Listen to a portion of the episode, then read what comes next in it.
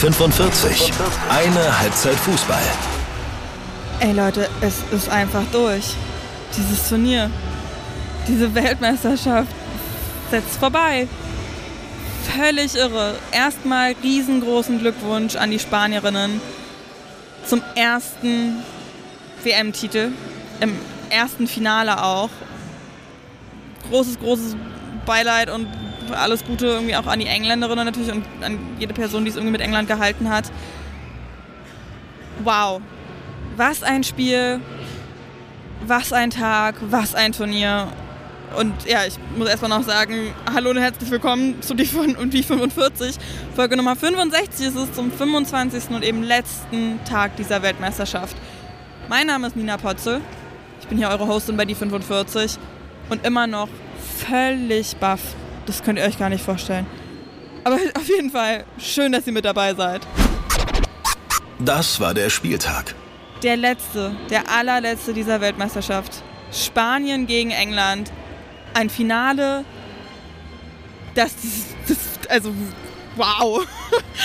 Das war wirklich ein Finale, das diesen Titel, diesen Titel würdig ist. Sonst hat man es ja oft, dass Finals so ein bisschen dröge sind, weil kein Team irgendwie einen Fehler machen will. Das ist hier halt überhaupt nicht der Fall gewesen. Also, die sind einfach drauf losgerannt und haben also wirklich, es ging hin und her. Direkt irgendwie am Anfang auch schon eine große Chance, äh, ja, für die Engländerinnen auch gewesen, die da am Anfang viel gemacht haben. Danach haben aber super schnell die Spanierinnen äh, die Zügel in die Hand genommen. Die sind, muss man wirklich sagen, auf jeden Fall das bessere Team gewesen und völlig verdient Weltmeisterin geworden damit. Die hatten einfach genau das, was ich bei den Engländerinnen so hervorgehoben habe und was die haben missen lassen, nämlich dieses Selbstbewusstsein, das Selbstverständnis war bei den Engländerinnen nicht da. Stattdessen eben bei den Spanierinnen. Und wow, haben die das toll gemacht. Also schöne Pässe gespielt, super tolle Spielzüge. Die haben das Mittelfeld bestimmt und dann bis in die Offensive getragen. Also das Mittelfeld war bei den Engländerinnen quasi gar nicht da. Die hatten da riesengroße Lücken. Auch in der Defensive gab es manchmal richtig gute Momente von Greenwood oder Daly, da auf den Außen, wo die Spielerinnen abgelaufen haben, ihre Gegenspielerinnen. Aber da waren viel zu oft zu große Lücken. Und ja, Spanien auch einfach mit krassem Tempo. Es natürlich ein Cheatcode, wenn du irgendwie Salma Parayuelo mit dabei hast, die auch gestartet ist, die hat durchgespielt. Ähm, ist auch Best Youth Player geworden, also beste junge Spielerin. Völlig verdient. Absolut die Frau, boah, wahnsinnig beeindruckend. Wirklich, mit was für einem Tempo die ankommt und dann auch so eine Technik hat und eine Übersicht. Also es war wirklich ganz kurz vor Schluss, war da nochmal eine Chance. Ich glaube, die habe ich mir nur so halb aufgekritzelt, weil ich irgendwie so on fire war. Ey, super süß. Neben mir saß eine argentinische Kollegin, spricht kaum Englisch, aber wir haben uns beide richtig gut verstanden, einfach mit Blicken und, und, immer wieder so in die Sitze gekrallt und irgendwie dann auch so an den Arm festgehalten und Augen ganz weit aufgerissen, wie Minder auch, weil da wirklich am Ende das auch nochmal so wild hin und her gegangen ist. Aber da komme ich gleich noch zu. Jedenfalls, ja, also schon von Anfang an hat man gesehen, bei Spanien ist da so ein bisschen mehr ähm, Zug nach vorne auch. Man sagt immer so schon Zug nach vorne, ne? aber auch einfach so ein klareres Spiel. Also man hat gesehen, wenn sobald eine Spielerin an den Ball gekommen ist, wussten alle sofort, wo es hingehen soll. Bei England war es eher so, da waren super viele Fehlpässe auch mit drin. Oder nicht Fehlpässe, aber Pässe in den leeren Raum, wo dann eine Lauren Hemp zum Beispiel äh, ja, frei stand und der Pass aber zu weit in den Rücken gespielt worden ist zum Beispiel. Aber Alessia Russo und Lauren Hemp waren da vorne schon wirklich auch richtig, richtig gut. Die haben da für wahnsinnig viel ähm, ja, Rabatz gesorgt und äh, für ja, gefährliche Situationen auch. Die beiden haben sich sehr gut verstanden vorne. Da hat dann eben immer so eine Fußspitze gefehlt, aber ansonsten zwischendrin war echt ähm, ja, ein paar Mal ein äh, bisschen ja, nicht ganz so eine gute Abstimmung, wie eben bei den Spanierinnen. Und die sind dann auch in der 29. Minute in Führung gegangen. Also wirklich auch ein wunderschöner Spielzug nach Ballgewinn in der eigenen Hälfte, wo sie wirklich, ähm, ich weiß gar nicht mehr, wer das war von den Engländerinnen, Bronze war das genau, die hat sich da irgendwie ein bisschen äh, festgedribbelt. Zwischen drei Spanierinnen war das, die das super gemacht haben. Und dann zack, der Ball rüber nach links, äh, Tempo nach vorne, Strecke machen. Dann ja, war auf der linken Seite Olga, die auch äh, Player of the Match geworden ist, genau tatsächlich, die den Ball einfach eiskalt, also wirklich der perfekte Abschluss ins entfernte rechte Eck gemacht hat. Keine Chance für Mary Earps, wirklich gar nicht. super beeindruckend. Und danach war es halt nicht so, dass sie zurückgezogen haben, die Spanierinnen, sondern die wollten noch aufs Zweite gehen. Und von England, ja, die haben auch Willen gezeigt, aber das war der Minimü eben zu wenig. Ja, also, oh, ich sag's euch, hier waren so viele Situationen, ich kann die alle gar, gar nicht aufzählen. Ähm, England hatte auch so eine riesengroßen Chancen, irgendwie auch kurz vor der Halbzeitpause nochmal eine Hereingabe von rechts, äh, wo Thun dann durch zwei Gegenspielerinnen durchgestoßen ist, aber eben auch da wieder diese Fußspitze gefehlt hat.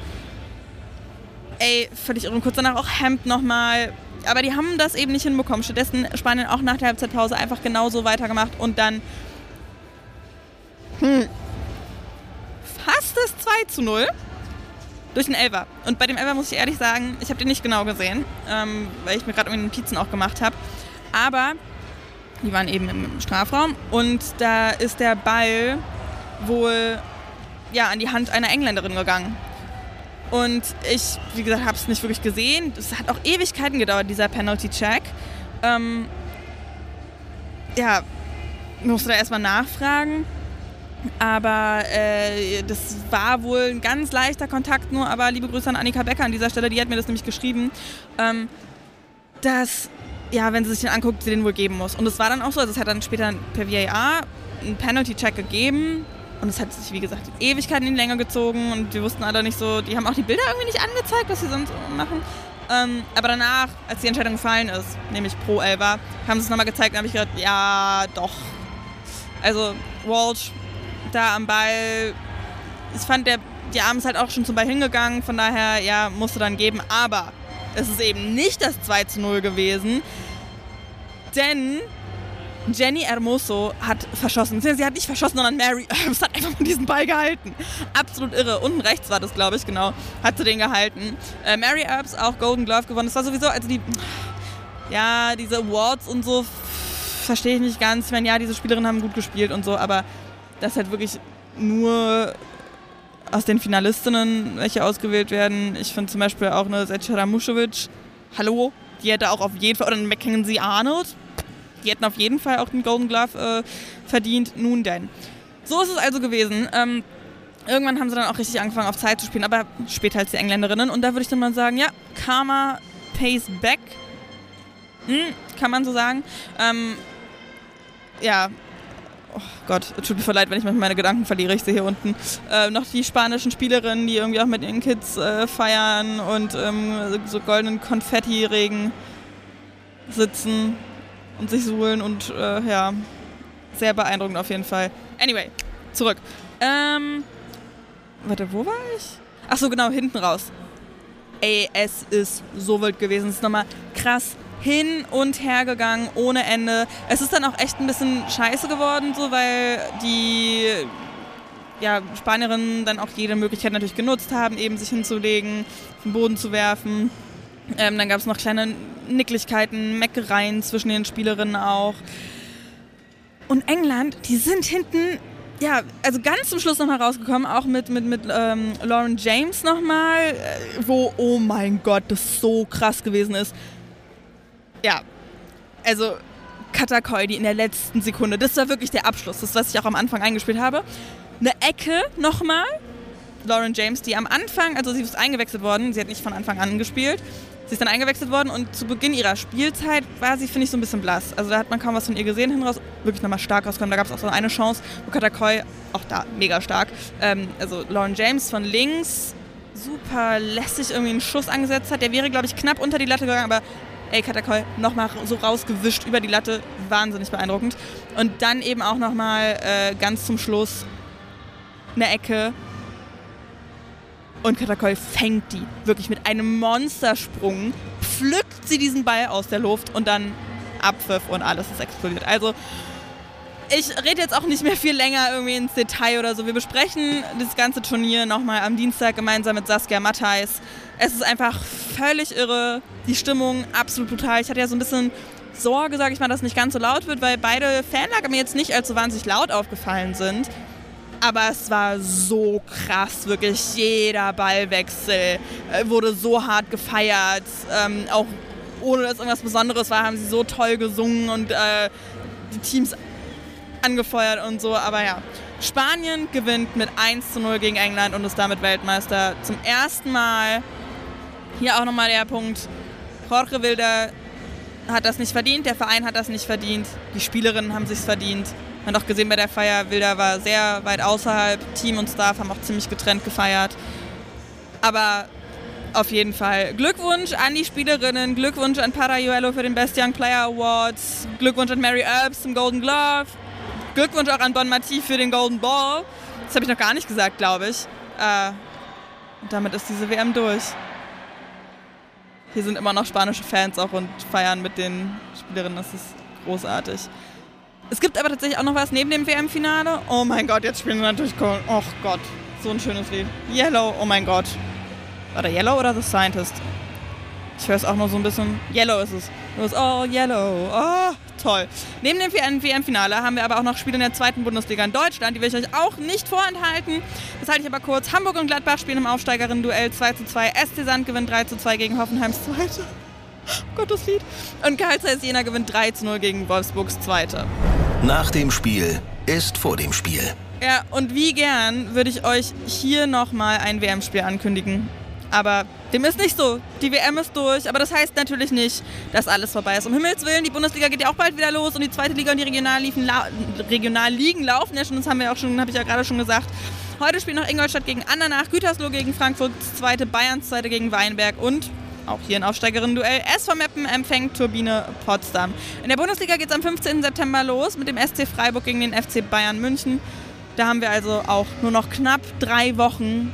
Total irre dieses, also dieser knappe Plan. Die News klemme ich mir jetzt mal. Ich hoffe, dass der Ausflug noch in die anderen Ligen diese Stimmung nicht irgendwie weird beeinflusst hat oder so. Leute, das war's von dieser WM. Zumindest aus den Stadien. Es gibt natürlich noch eine Rückschaufolge. Aber ja, für heute war's das. Am Dienstag gibt es die Rückschaufolge. Wie gesagt, hatte ich ja schon angekündigt, Saskia Matthias mit dabei. Die Gute nimmt sich extra Zeit in Werders Trainingslager, ähm, ja, mit mir zusammen auf dieses Turnier zurückzuschauen, das wirklich so beeindruckend gewesen ist. Haut also auf jeden Fall schon mal gerne Fragen raus. Was ich, das fällt mir gerade auch nochmal ein, so beeindruckend fand, jetzt auch noch mit diesem Lied im Hintergrund, oh mein Gott, ich werde richtig emotional gerade, oh Gott. Ähm, ja, wo ich auch vor dem Spiel schon Tränen in den Augen hatte. Ich fand es ja während des ganzen Turniers schon so, so toll, diese Welcome to Country Zeremonien vor jedem Spiel, wo First Nation People alle willkommen geheißen haben, eben auf diesem Land ihrer Ahnen. Und das haben die heute vor dem Finale in nochmal größerer Version gemacht. Und die Person, die das durchgeführt hat, hat dann gesagt, This tournament has inspired millions to come, for decades to come. Ich habe so geheult, kann ich euch sagen. Weil das stimmt das stimmt einfach nur. Und bevor ich jetzt zu soppy werde, sage ich euch, wenn euch was auf dem Herzen liegt, wenn euch dieser Kitsch auf den Keks geht, dann schreibt mir bei Instagram, die45-podcast ist die Adresse. Ich sage danke fürs Hören, fürs Teilen, fürs Bewerten und fürs Folgen, auch dieser Mini-Folgen und fürs Unterstützen. Einfach generell Grüße gehen raus. Macht's gut.